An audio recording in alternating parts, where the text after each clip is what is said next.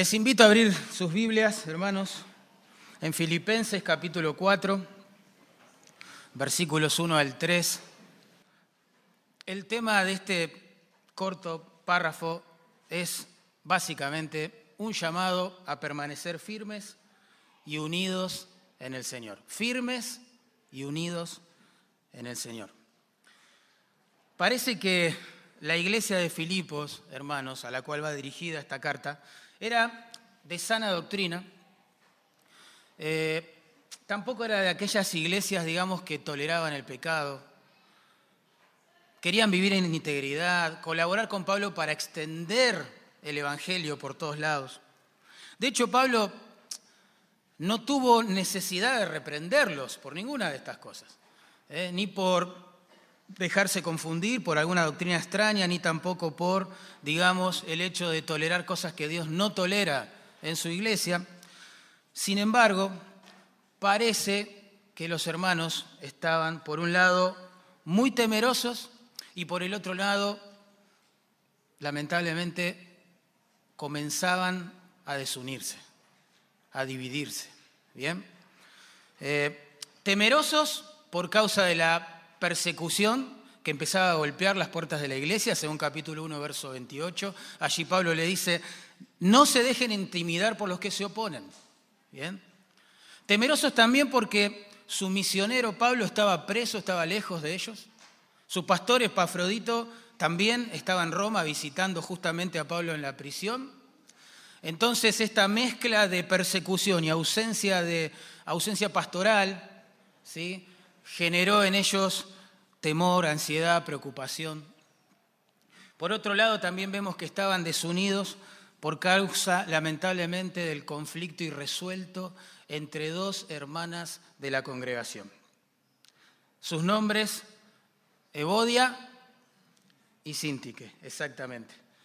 De ellas justamente vamos a hablar hoy. Parece que como Pablo decide tratar en forma pública a través de esta carta este conflicto, eh, que lo que estaba sucediendo es que no quedó solo en ellas la división, sino que había gente en la iglesia que se alineaba detrás de una de ellas. La unidad de la iglesia del Señor estaba siendo amenazada. Entonces Pablo este, decide hacer público este caso. ¿eh? El punto es que la persecución externa sumada a los conflictos internos en la iglesia, estaban por un lado, digamos, eh, generando inestabilidad en la iglesia y por el otro lado desunión. Por eso Pablo acá, en pocas palabras, hace un llamado urgente a permanecer firmes en el Señor, versículo 1, y a mantenerse unidos en el Señor, como veremos en los versículos 2 y 3 un llamado urgente a permanecer firmes en el Señor, verso 1, y unidos en el Señor, versículos 2 y 3. Vamos a orar. Señor amado, por favor, queremos pedirte que uses tu palabra. Señor amado, Malaquías decía que cuando tú enviaras a Juan el Bautista, su mensaje iba a ser que los corazones de los padres se volvieran al de los hijos y el de los hijos hacia el de sus padres. Porque el mensaje de reconciliación contigo nos reconcilia unos con otros. Por eso te pedimos, Dios, que uses hoy tu palabra también para reparar relaciones que puedan estar averiadas por el pecado. Que tú pastorees, Dios, por favor a tu pueblo, pastorees nuestras vidas en esta mañana. Confiamos en ti, Señor, porque tú diste tu vida, tu sangre por tus ovejas. Nadie las ama más que vos, Señor. Te pido, por favor, que las ames a través de esta palabra hoy. En el nombre de Jesús oramos. Amén. Vamos a leer. Verso 1. Dice la palabra de Dios. Así que hermanos míos, amados y deseados, gozo y corona mía, estad así firmes en el Señor, amados. Ruego a Evodia y a Sintique que sean de un mismo sentir en el Señor. Asimismo te ruego también a ti, compañero fiel, que ayudes a estas que combatieron juntamente conmigo en el Evangelio, con Clemente también y los demás colaboradores míos, cuyos nombres están en el libro de la vida. Bien, en el verso 1 claramente hay un llamado a permanecer firmes en el Señor. Pero noten el corazón pastoral de Pablo que antes de la exhortación, digamos, ¿bien? viene la afirmación de cuánto los ama en el Señor. ¿Sí? Antes de la vara viene la manzana, digamos, ¿no? Antes del reto viene, establece la relación. Me llama la atención cómo describe a estos hermanos. ¿eh? Los ama, los desea, son su gozo y su corona delante del Señor. Tremendo. Hago un paréntesis acá aplicativo, ¿no? Él los ama, pero también los amonesta. ¿Se dieron cuenta? Porque el verdadero amor hace eso, amonesta. En Proverbios 27, 6 dice, fieles son las heridas del que ama, ¿se acuerdan? E importunos los besos del que aborrece. La amonestación bíblica es como una vacuna, hermanos. Duele el pinchazo, claro, pero previene al cuerpo de ciertas enfermedades. Lo mismo sucede en la iglesia, al cuerpo de Cristo. La amonestación es dolorosa, la confrontación es costosa. Pero hermanos, Dios la puede usar para reparar lo que se ha roto. ¿sí? en su cuerpo, la iglesia. Noten que Pablo dice, yo los deseo, son hermanos deseados para mí. Eso significa añorados, eh, anhelados. Pablo los extraña, ese es el punto. No ve la hora de volver a verlos. ¿Saben? Ese, ese mismo adjetivo, deseados, se usa en 1 Pedro 2.2 para describir el deseo intenso que tiene el bebé por la leche. Imagínense, Pablo se muere por ver a los hermanos. ¿eh? Clama de dolor en su alma para volver a congregarse con ellos. Imagínense, hace más o menos unos 10 años que él abandonó la ciudad, no pudo volver hasta el momento a Filipos y su corazón está desgarrado. ¿eh? Él quiere volver a verlos, quiere congregarse con ellos, quiere alabar al Señor junto con ellos, quiere enseñarle las palabras a ellos, etc. A veces me pregunto por qué es tan poco común en este siglo XXI, tan individualista, ver este anhelo intenso por los hermanos, por las hermanas, ¿no? Pero bueno, el corazón de Pablo se agrandaba, digamos, ¿sí? de amor por estas personas. De hecho, Pablo dice que son su gozo. Él encuentra gozo en Dios al servir a los demás al servir a los hermanos. ¿sí? Pablo describe ahí la alegría espiritual que siente alguien que ha decidido morir a sí mismo para dar gloria a Dios y para edificar a los hermanos. El apóstol Juan, ya anciano, escribió estas palabras. Dice, no tengo yo mayor gozo que este, el oír que mis hijos, entiéndase, sus discípulos, andan en la verdad. ¿Eh? andan en la verdad. Quizás nuestra habitual falta de gozo, de paz en la vida cristiana tiene que ver también con que uno todavía no ha decidido morir a sí mismo para vivir para otros. Y por último, en esta introducción, noten que Pablo dice que ellos son su corona, son su corona. ¿eh? La palabra que ahí se traduce corona describía justamente a una corona hecha con hojas de laurel, que se le daba a los vencedores en una competencia atlética. ¿sí? Algo similar quizás a las medallas o a los trofeos que usamos hoy. Y para mí esto es tremendo porque lo que Pablo está comunicando es que en definitiva y después de todo, hermanos, lo único que va a valer la pena delante del tribunal de Cristo es lo que hicimos para su gloria y para el bien de los demás. Asombroso, asombroso.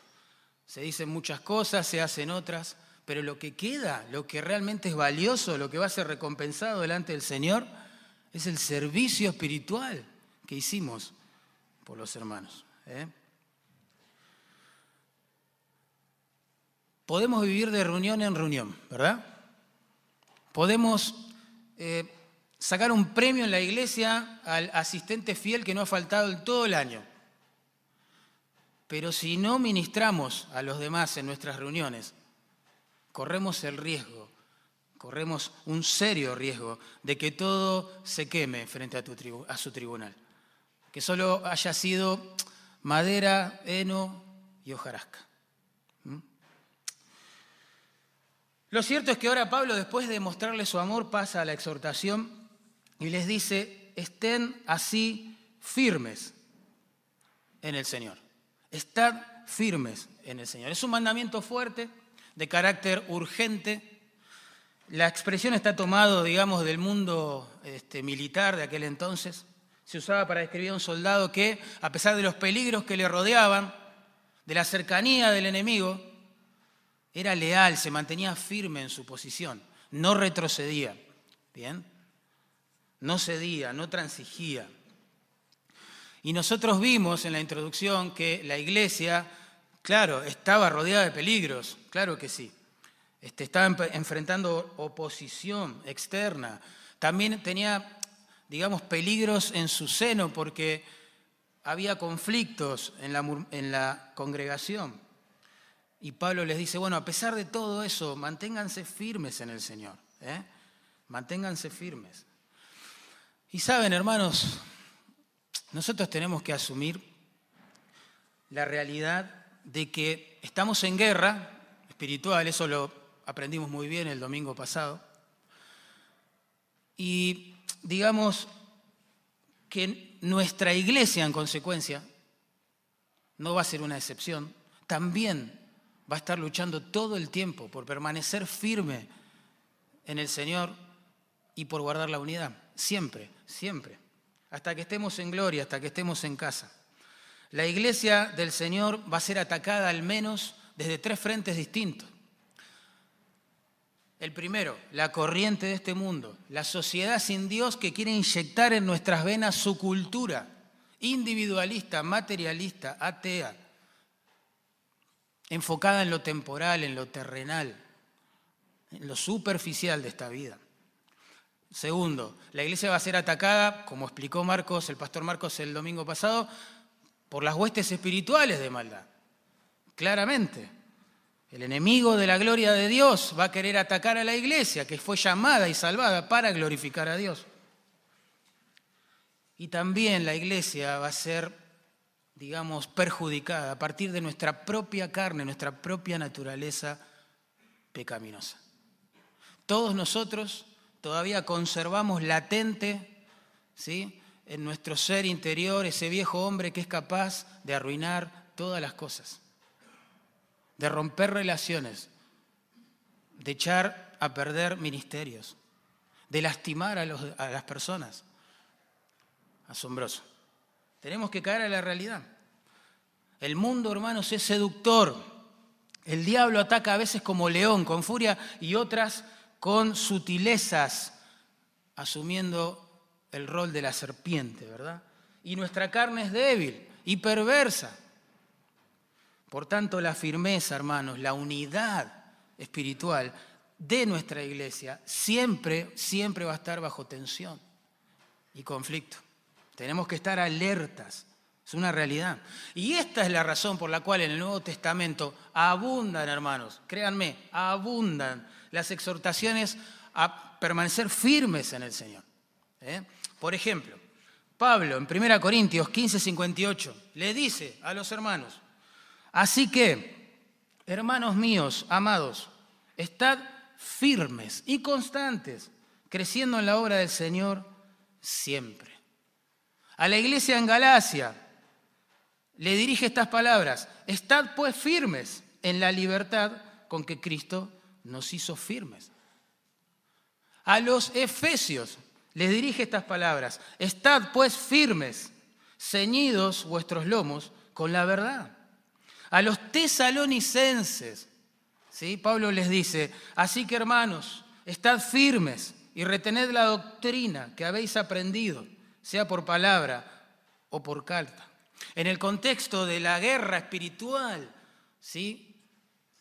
Mencionada allí en Efesios 6, tres veces, tres veces el apóstol dice que la meta en esa batalla es glorificar a Dios permaneciendo firmes, firmes.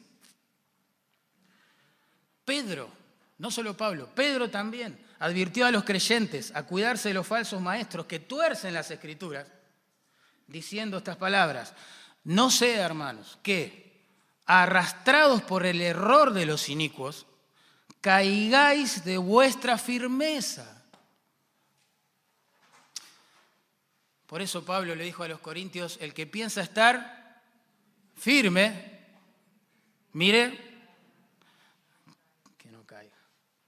Somos llamados, mire hermano, en resumen, a estar firmes en el ministerio, firmes en la doctrina, firmes contra el enemigo, firmes contra el pecado Llamados, somos llamados a no retroceder en la prueba, a no ceder en la tentación, a no diluir la palabra de Dios, ¿sí? Para quizás ser más populares.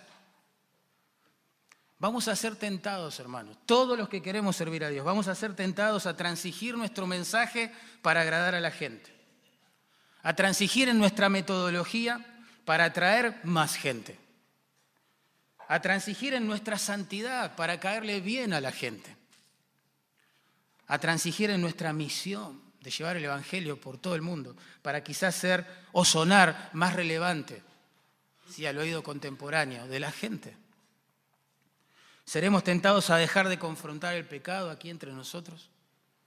Es más cómodo, más seguro mirar para otro lado.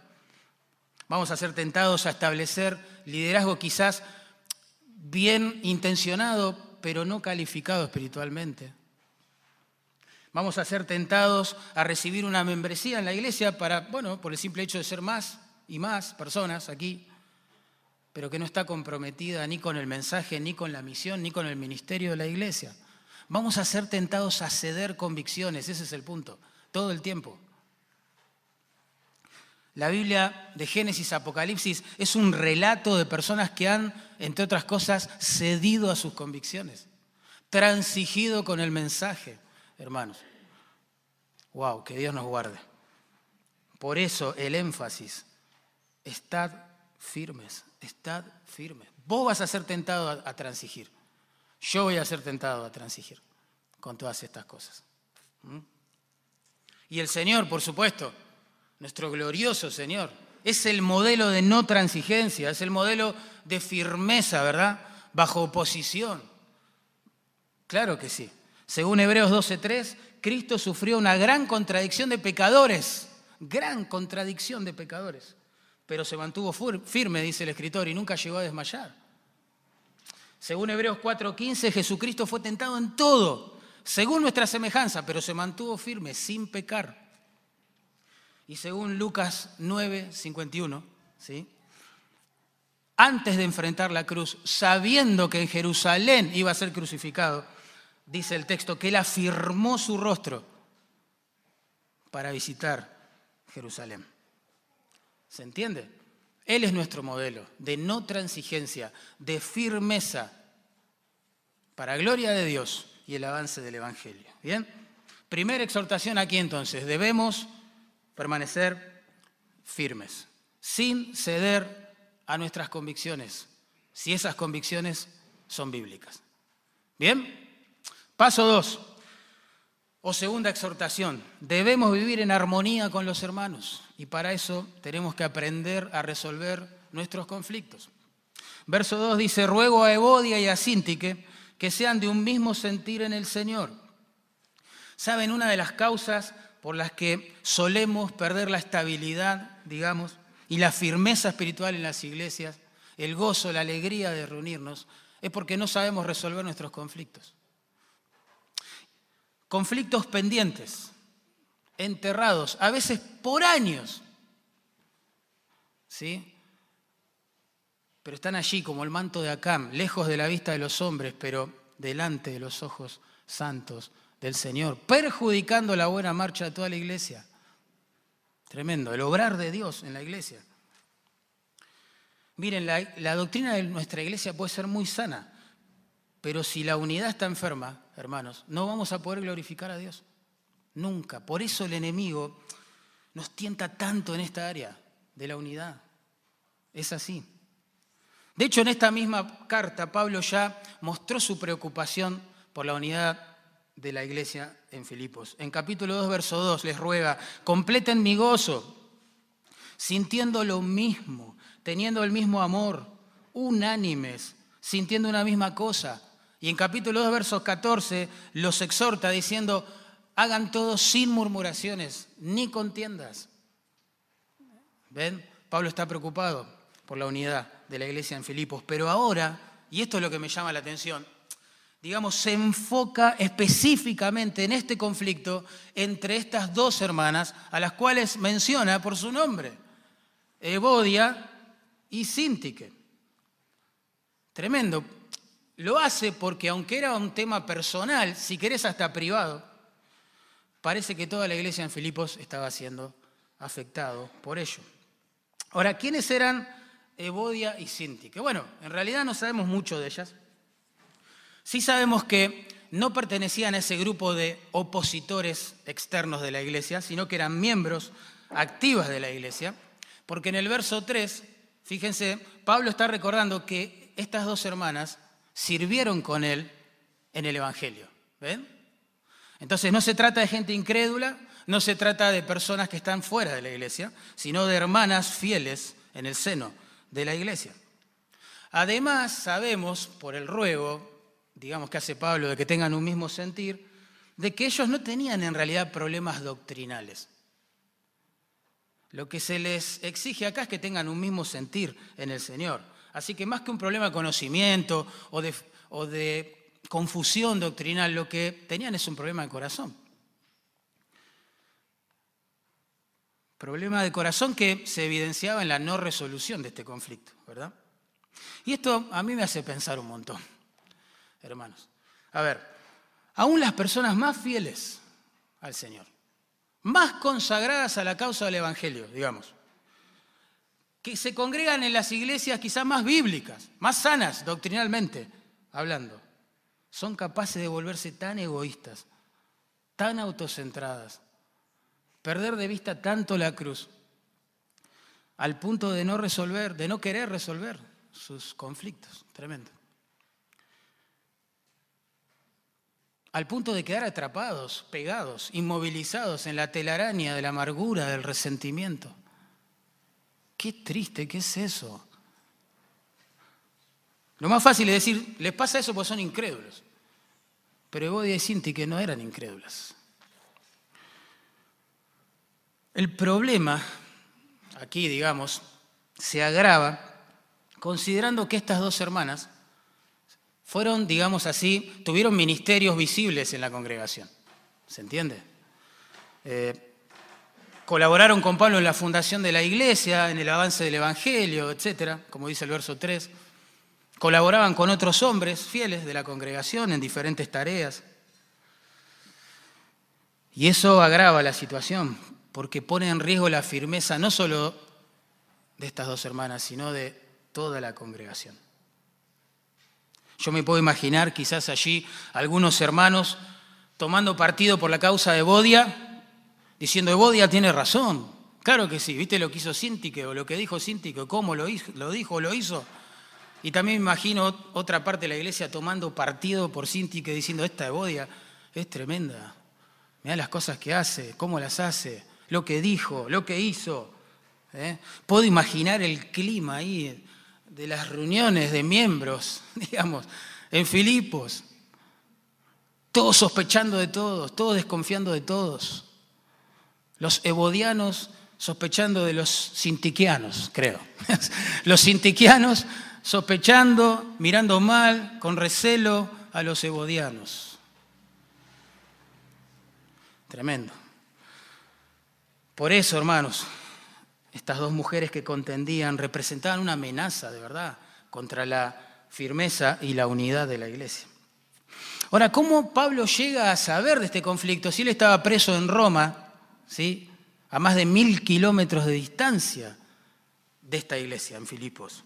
Bueno, por Filipenses capítulo 2, verso 25 al 30, nosotros sabemos que Pafrodito, el pastor, o uno de los pastores de esta iglesia, fue a visitar a Pablo a Roma en la prisión. Y se tuvo que quedar muchos días con él porque enfermó Epafrodito en esa visita, al punto casi de perder la vida, dice Pablo. Por lo tanto, estuvo unos cuantos días con Pablo en prisión. Seguramente él fue quien le llevó la noticia, ¿verdad? Y uno puede pensar, qué murmurador este Epafrodito. Qué tremendo, qué chusma. Mirá lo que hizo. Va a visitar al apóstol y en vez de animarlo le cuenta que hay problemas entre Bodia y Sinti, que, ah, este Epafrodito. No, hermano, yo digo, qué hombre de Dios. Qué hombre sabio. Qué hombre amoroso. Él amaba más la gloria de Dios, la iglesia de Dios, que su propia imagen. Él estuvo dispuesto a correr riesgos, a ser malentendido, acusado, maltratado, con tal de que este problema en su iglesia local que tanto amaba se resuelva. Él comentó el tema con la persona correcta, con Pablo, el que podía hacer algo, ¿no? Para resolverlo. Y también comentó el problema en el momento correcto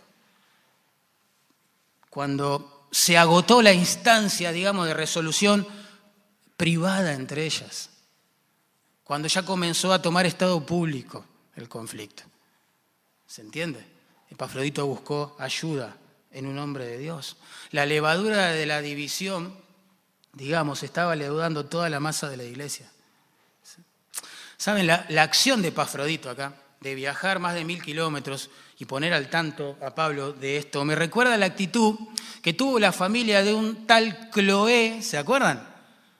Para con los conflictos también que se estaban viviendo en la iglesia donde ellos se congregaban, en Corinto, ¿se acuerdan? Y Pablo, cuando escribe la carta a los Corintios, como diríamos nosotros, lo mandó al frente a Cloé y a su familia. Porque en capítulo 1, verso 11 dice, he sido informado acerca de vosotros por los de Cloé, ven, los mandó al frente, que hay entre vosotros contiendas y divisiones. Y uno puede pensar de la misma forma que con Epafrodito, ¡uh, wow! ¡Qué familia conflictiva esta, la de Cloé! ¡Qué murmuradora! ¡Qué chismosa! No, hermano. No, qué, familia sabia, qué amorosa, qué familia espiritual. Se arriesgaron a ser malentendidos y rechazados por sus hermanos con tal de ver la iglesia del Señor otra vez sana, ¿sí? de ver cómo se restauran las relaciones entre ellos.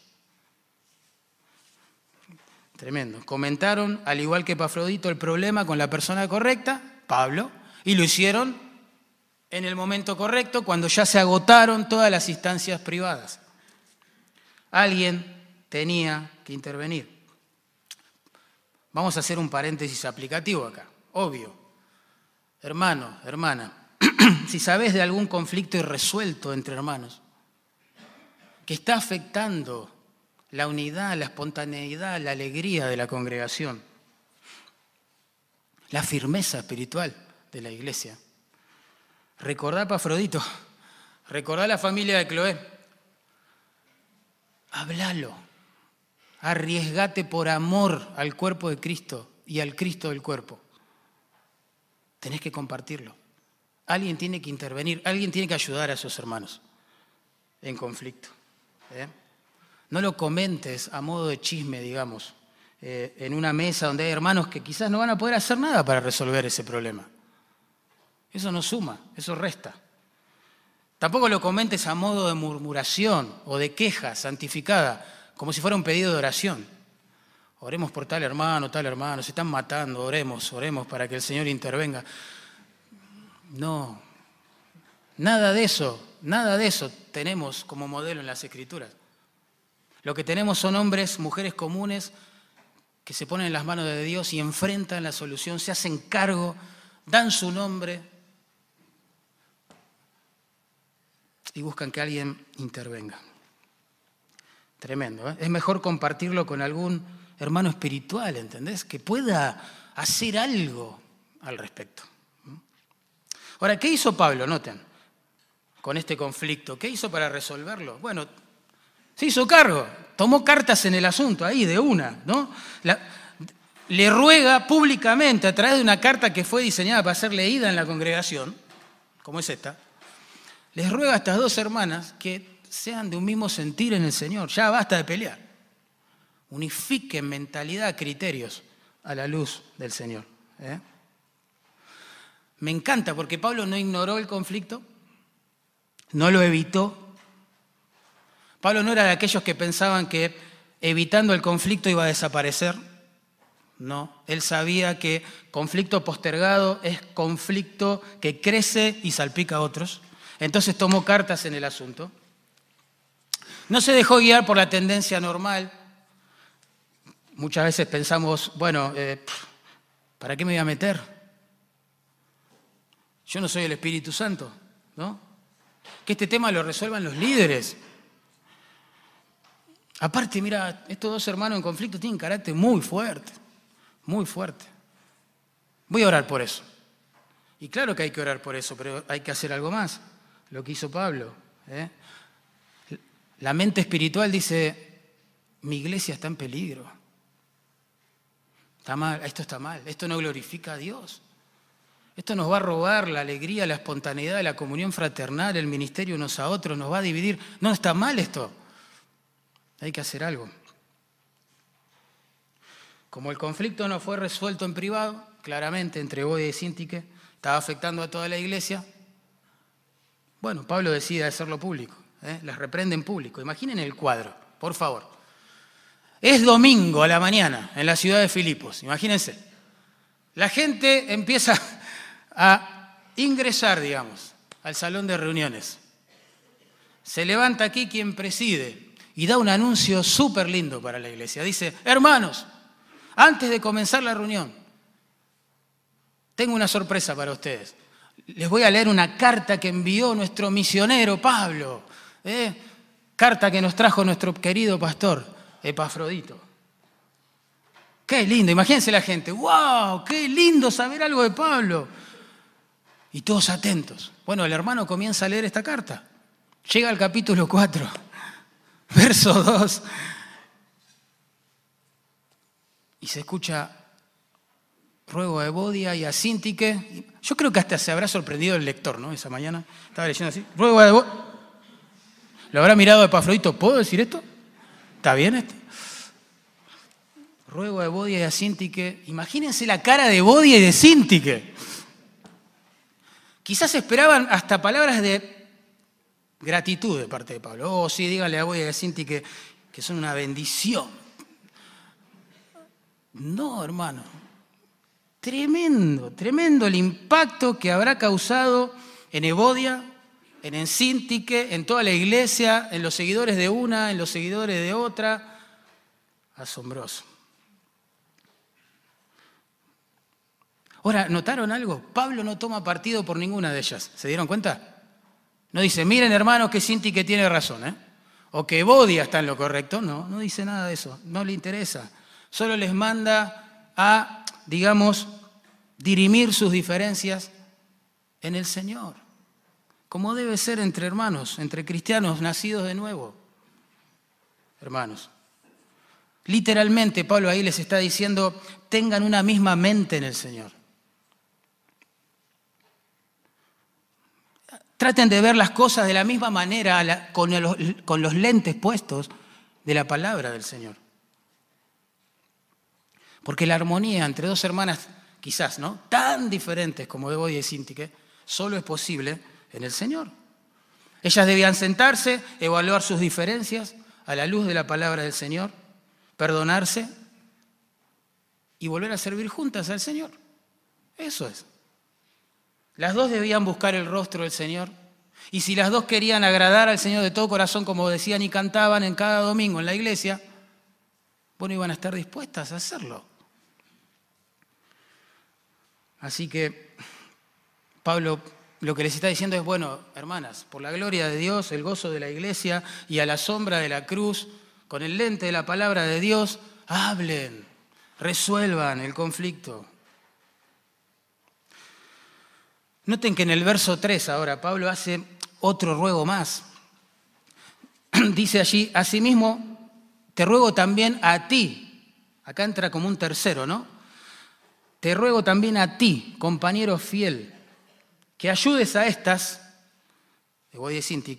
que combatieron juntamente conmigo en el Evangelio, con Clemente también y con los demás colaboradores míos. Parece que el conflicto llegó a ser tan grave que Pablo dijo, no, tiene que intervenir alguien de la iglesia para resolverlo. ¿eh? Por eso él toma la decisión de rogarle también por carta este, a alguien de la iglesia, que lo describe como un compañero fiel, ¿verdad? Para que intervenga. Ahora, hay mucho debate acerca de la identidad de este compañero fiel. Puede ser Lucas, puede ser algún otro pastor de la congregación, no importa. El punto es que el conflicto entre Bodia y Sintik, hermanos, aquí, no se había podido resolver en la esfera privada. Estaba afectando a la congregación, entonces alguien tenía que intervenir. Un hermano fiel, ¿sí? Debía servir allí como mediador de Bodia y de Sintik. ¿eh? Y acá hay un principio espiritual muy claro. Si un conflicto, hermanos, que cualquiera de nosotros puede tener, ¿eh? no lo miren como algo ajeno, lejano, cualquiera de nosotros puede tener con un hermano, si un conflicto no puede resolverse, digamos, en la confrontación personal, privada, ¿sí? entre las partes, entonces deberá ser auxiliado por el liderazgo o por algún hermano fiel y amoroso de la iglesia. ¿sí? Lo ideal es que se resuelva en privado, claro. ¿Qué hubiese sido lo ideal? Que Bodia y Sintique hablaran. Se toman un café, charlan sobre el problema, a la luz de la Biblia encuentran unidad en lo esencial y dicen, bueno, somos distintas, no importa.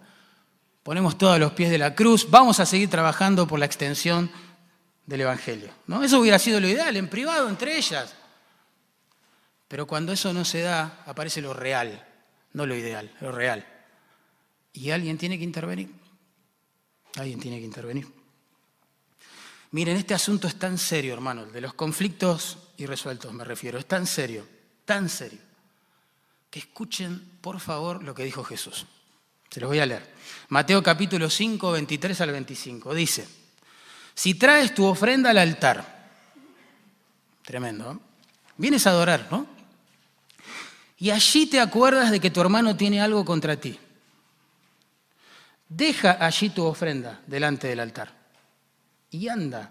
Reconcíliate primero con tu hermano y entonces ven y presenta tu ofrenda. Tremendo. Tremendo, muy importante. Para el Señor esto es muy importante. Miren el cuadro. Una persona va a adorar a Dios en términos veterotestamentarios, ¿no? Al templo y trae un sacrificio para adorar. Bueno, listo. Pero mientras está por entregar, digamos, la ofrenda al sacerdote, quien la iba a ofrecer después, se acuerda de que tiene un problema irresuelto con alguien. Tremendo, ¿eh? Imagínate, venís a la iglesia, te pones a hablar con el Señor antes que empiece el culto y el Espíritu Santo trae a tu mente una persona. Puede ser tu esposa o tu cónyuge, puede ser tus hijos, puede ser algún hermano, alguna hermana de la iglesia, de otra iglesia, no sé. Lo cierto es que te trae a la mente un conflicto irresuelto. ¿Qué debes hacer? Bueno, ahí dice, primer paso, deja tu ofrenda. Es decir, no es tiempo para orar ahora, no es tiempo para adorar, no es tiempo para cantar, no es tiempo para participar de la cena del Señor. No es tiempo para aparentar que está todo bien. No, deja. Deja tu ofrenda. El Señor dice, y anda. Deja tu ofrenda y anda. Esa expresión es muy interesante porque pone la responsabilidad siempre en, el que, en, uno. Es así, tenemos que dar el primer paso en la reconciliación. Es un imperativo, Dios nos está diciendo, tenés que hacerlo. Pero a mí no me parece justo, la otra persona debería hacerlo, bueno, pero si yo quiero adorar a Dios, estar bien con el Señor, tengo que hacerlo anda. Después dice, reconcíliate primero con tu hermano. Hay una prioridad tremenda allí. Reconcíliate con tu hermano. Anda, humillate, pedí perdón o perdonalo. ¿Sí? Sos responsable de reconciliarte primero con tu hermano. Entonces, en cuarto lugar, ven, y ahora sí, con libertad de corazón y limpieza de corazón, ¿no? Adorá, adorá al Señor. Si ya te reconciliaste, adorá al Señor, buenísimo. Pero saben, cuando no se resuelve de esta manera, en privado, un conflicto, todo se complica. Mal, ¿eh? Mal. Porque no termina ahí las instrucciones del Señor. Le voy a leer versículos 25 y 26. Él dijo esto. Ponte de acuerdo con tu adversario pronto. Mira, antes era un hermano, ¿se acuerdan? Ahora es tu adversario. Miren cómo crece la hostilidad entre dos personas que no se reconcilian. Ponte de acuerdo con tu adversario pronto. Entre tanto que estás con él en el camino. Pensá ese cuadro, estás vos y él solos. Dale, hacelo ahora, que están solos. Ese es el momento. No sea que, dice el Señor, el adversario te entregue al juez y el juez al aguacil y seas echado en la cárcel. Ve, ya se meten otras personas. Aún en el aspecto, si querés, civil, legal, un conflicto que no se resuelve, tarde o temprano, va a involucrar a otras personas. Por eso, hermanos, cuando un conflicto no se resuelve en el plano personal, deben ser atendido por otras personas en la iglesia. De hecho, Pablo cuestiona a los corintios allí en 1 Corintios 6 porque los hermanos tenían problemas, tenían problemas entre sí y en vez de resolverlos en el seno de la congregación, se iban fuera de ella a buscar auxilio de personas que ni siquiera eran regeneradas para hacerlo. Tremendo. Y es por esta misma razón que el Señor, en un pasaje similar al que acabo de leer en Mateo 18, 15 al 18, dijo lo siguiente, si tu hermano peca contra ti, ve y repréndele, estando tú y él solos, ahí está, eso es lo ideal, ahí debe ser resuelto el asunto. Si te oyere, festejamos, ¿no? Dice el Señor, has ganado a tu hermano. Vamos, gloria a Dios. El mejor de los negocios, esa es la idea de la expresión. Has hecho la mejor inversión. Buenísimo, ganaste a tu hermano. Hasta ahí todo bien. Mas si no te oyere, dice el Señor, toma un contigo a uno o dos, ¿ves? Ya intervienen otra vez más personas. ¿Se dieron cuenta? Es el mismo patrón. Toma contigo a uno o dos, para que en boca de dos o tres testigos conste toda palabra. Y si no se resuelve ahí, bueno, se complica más todavía. Dice, si no oyere, si no los oyere a ellos, dilo a la iglesia. ¡Wow! Ahora toda la iglesia, ¿entienden? Está interviniendo. Y si no oyera a la iglesia, si no se resuelve ahí, bueno, ya. Tenelo por gentil y publicano porque así se está comportando, como un incrédulo, que no quiere arrepentirse ni arreglar las cosas delante del Señor. ¡Wow! Tremendo. Ahora, Pablo le pide a alguien de la iglesia que no sabemos quién es, bien, solo sabemos que es un hombre fiel, un colaborador fiel, le dice que ayude a estas, ayúdalas, ayúdalas. Ahora, ¿cómo? ¿Cómo? Bueno, la frase que ahí se traduce que ayudes a estas es muy fuerte. Traduce una palabra que significa este, arrestar a alguien, tomarlo por la fuerza, arrastrar también a alguien. ¿Sí? Se, usa, Hechos 21, por ejemplo, para describir a Pablo siendo arrestado ¿sí? por una guardia romana. ¡Wow! ¿Qué significa esto? Bueno, en otras palabras, lo que Pablo está diciendo es, compañero fiel, tenés que arrestar a Evodia y a Sintique. Las tenés que agarrar. Sí o sí, no permitas que pase otra cosa. Las tenés que llevar a un espacio en común para que resuelvan sus conflictos. Tenés que hacerlo, cueste lo que cueste. Que hablen, que se descarguen, que enfaticen si quieren sus diferencias, pero que reconcilien la relación en el Señor.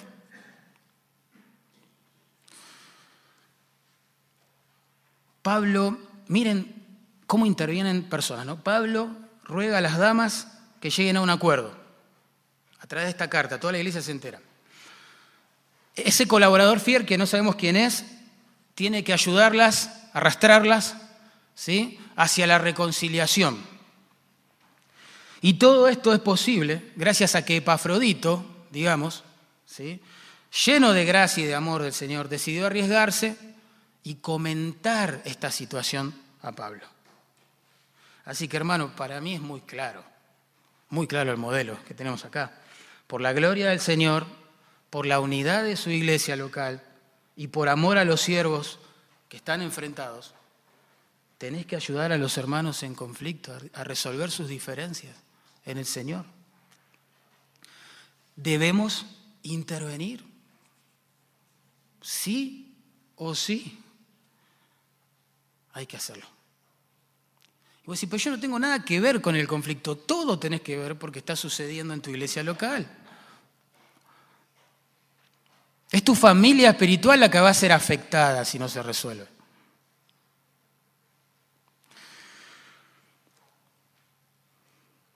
A veces nos tendremos que meter, digamos, en un conflicto, en el nombre del Señor, ocupando el rol de, Epafrodito e informando de la situación quizás algún pastor de la iglesia, algún hermano fiel que puede intervenir. Otras veces vamos a tener que asumir el rol de este colaborador fiel, digamos, que toma a las, a las partes en conflicto y las enfrenta casi a la fuerza, ¿no? Para que, vamos, se reconcilien. Y otras veces asumiremos el rol de Pablo y tendremos que dar a conocer a toda la iglesia que dos personas que dicen ser creyentes no se perdonan y no se reconcilian frente a la cruz. Pero hermanos, si sos testigo de un desacuerdo, si sos testigo de un desacuerdo, Dios te mostró eso. Hay personas en conflicto que no hablaron, que no aclararon las cosas.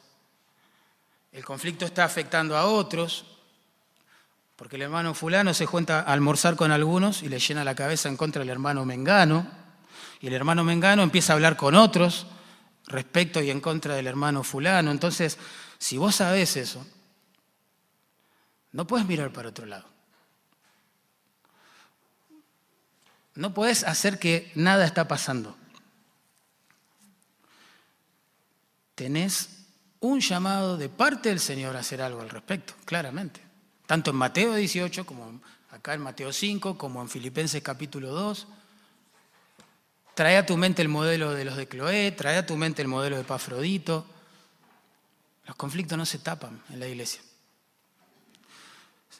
Se enfrentan, se resuelven. Eso trae gloria a Dios y mucho gozo a la congregación. Hermanos, en iglesias antiguas, que tienen quizás más de 100 años de existencia, es muy curioso notar que hay familias enfrentadas entre sí. Quizá los padres, no sé, en algún momento tuvieron problemas. Y ahora los hijos sospechan, ¿no? De los hijos del otro que tuvo problemas con su papá. Y los nietos crecen como mirando mal a esa familia dentro de la iglesia. Es asombroso ver eso. Tremendo. Y cantan himnos al Señor en, en el mismo edificio. Y dicen que aman al Señor. Tremendo. No encaja, ¿no? No está bien. ¿Y saben algo triste de todo esto?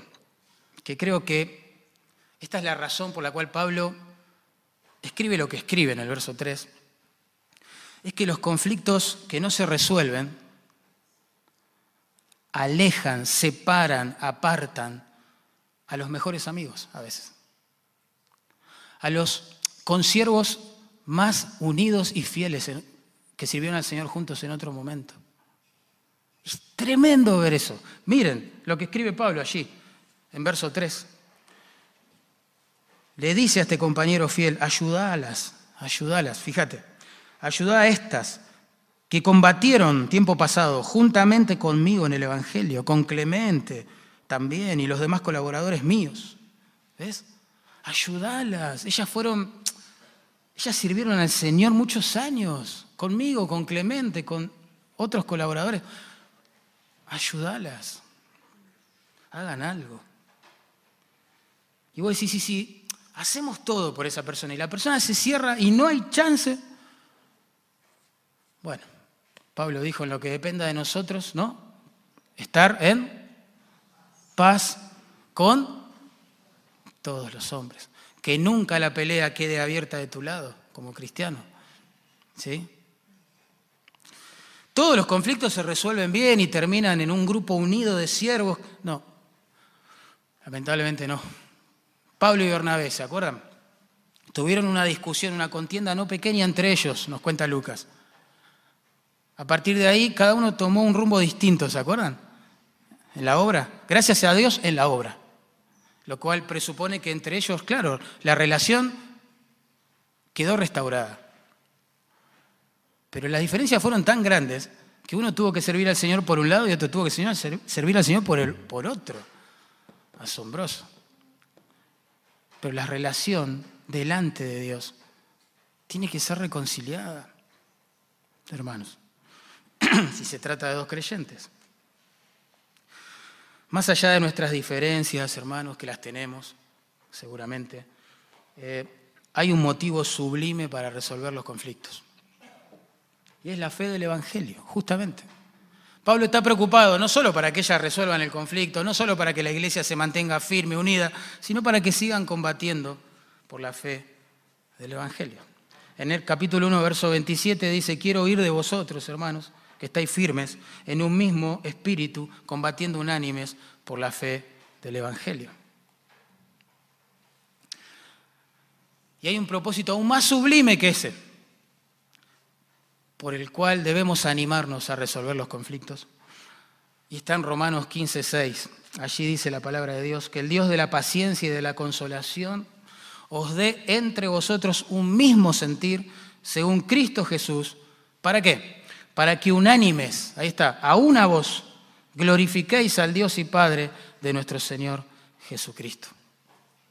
El propósito, digamos, más sublime, ¿sí? Para resolver los conflictos y guardar la firmeza y la unidad de una iglesia, es la gloria de Dios. No se puede glorificar a Dios en un auditorio dividido. No se, un grupo de personas no puede alabar a Dios y quejarse unas de otras a la vez, sin desagradar a Dios. Imposible, imposible. Y por último, hermano, un detallito ahí del texto que me encantó. Miren cómo cierra el verso 3 Pablo. Parece una nota media fuera de lugar, porque allí dice, ayudalas, a este colaborador fiel, ayudalas. Ellas sirvieron en el Evangelio conmigo, con Clemente, ¿no? Tiempo atrás, con los demás colaboradores míos, y agrega ahora, cuyos nombres están en el libro de la vida. ¿Por qué Pablo agrega esa nota? cuyos nombres están en el libro de la vida. Ustedes saben que el libro de la vida aquí referido es el registro donde Dios ha anotado desde antes de la fundación del mundo, para nuestra sorpresa, los nombres de sus redimidos, ¿verdad? Por eso a los discípulos le dijo, ustedes tienen que gozarse de que sus nombres están escritos en los cielos. ¿eh? Ahora, pero ¿por qué Pablo menciona este detalle? Porque quiere poner las cosas en perspectiva, hermanos. Él quiere recordarnos que nuestras ofensas, diferencias, conflictos con los hermanos, pronto van a pasar. Pronto van a pasar. Miren, pronto Él perfeccionará su obra en nosotros, estaremos en casa, ya no lucharemos más con el pecado y se acabarán los conflictos. Y esto es un bálsamo para el alma de cualquier cristiano que haya sufrido, padecido los horrores de los conflictos que se postergan en el tiempo. Hermano, no sé si hay algo más duro. Todos tenemos en la memoria personas quizás que hemos lastimado, personas con las cuales no nos hemos puesto de acuerdo hasta el día de hoy. Y es un bálsamo para el alma recordar que en el cielo, hermanos, nuestras diferencias y conflictos ya habrán terminado. Qué bendición.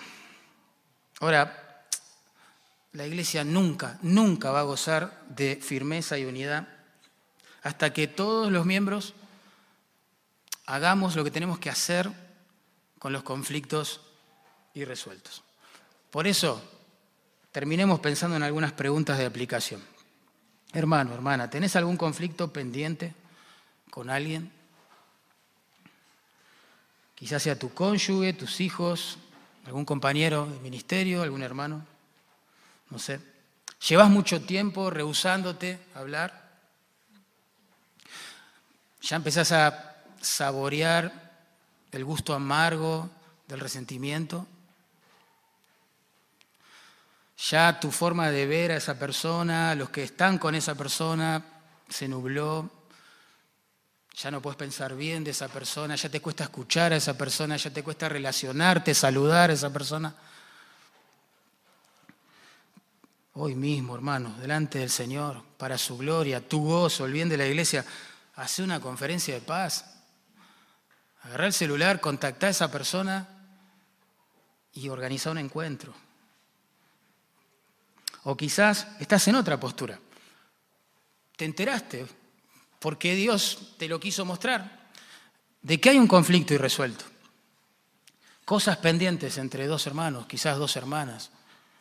Eh, ¿Qué hiciste para ayudar a resolver eso? ¿Te has callado quizás? Esa fue la actitud.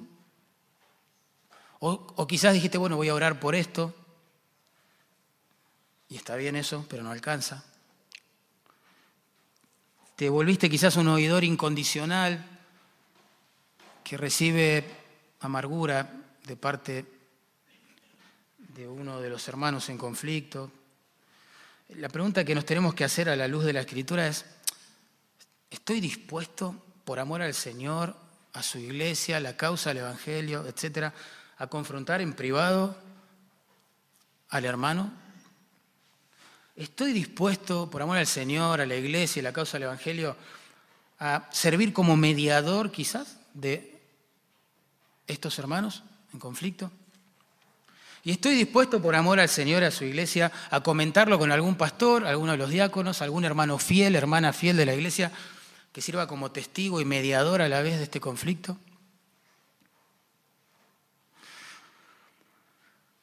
Y vos decís, no, no estoy dispuesto. Si yo tengo que hacer eso, eh, todo se puede salir de proporciones. Quizás la persona no me hable más en mi vida, quizás se ofenda conmigo, quizás me destrate por el resto de mi vida. El precio es muy alto. Es más, y si no se arrepiente, hay que llevarlo a la iglesia a modo de disciplina. No, yo no. El precio es muy alto. Justamente. Por eso Pablo dice, solícitos en guardar la unidad del Espíritu. Hay que trabajar arduo para mantenernos unidos. Y si vos pensás que, bueno, esa es tarea de los líderes nada más, claramente te das cuenta que no. Es de todos nosotros. Todos por amor debemos correr riesgos, ¿sí? Para guardar la unidad de la iglesia. Y te digo, si pensás que el precio de hacer eso es muy alto, te recuerdo que el precio que va a pagar esa persona en conflicto esa persona que se niega a resolver el conflicto va a ser más alto todavía. Mucho más alto, porque esa persona, no importa lo que diga o la cara que ponga, está mal. Está mal con el Señor, está mal con al menos ese hermano que tiene conflicto. Seguramente ya empezó a destilar, a salpicar su veneno en otros. Y la cosa se va a ir complicando cada vez más, más, más, más, más, más. ¿Entienden? Algunos piensan que la solución es, bueno, me llevo mi conflicto a otra iglesia. Es lo mismo, es llevar veneno a otra iglesia. Tremendo. Que el Señor nos ayude. Vamos a orar.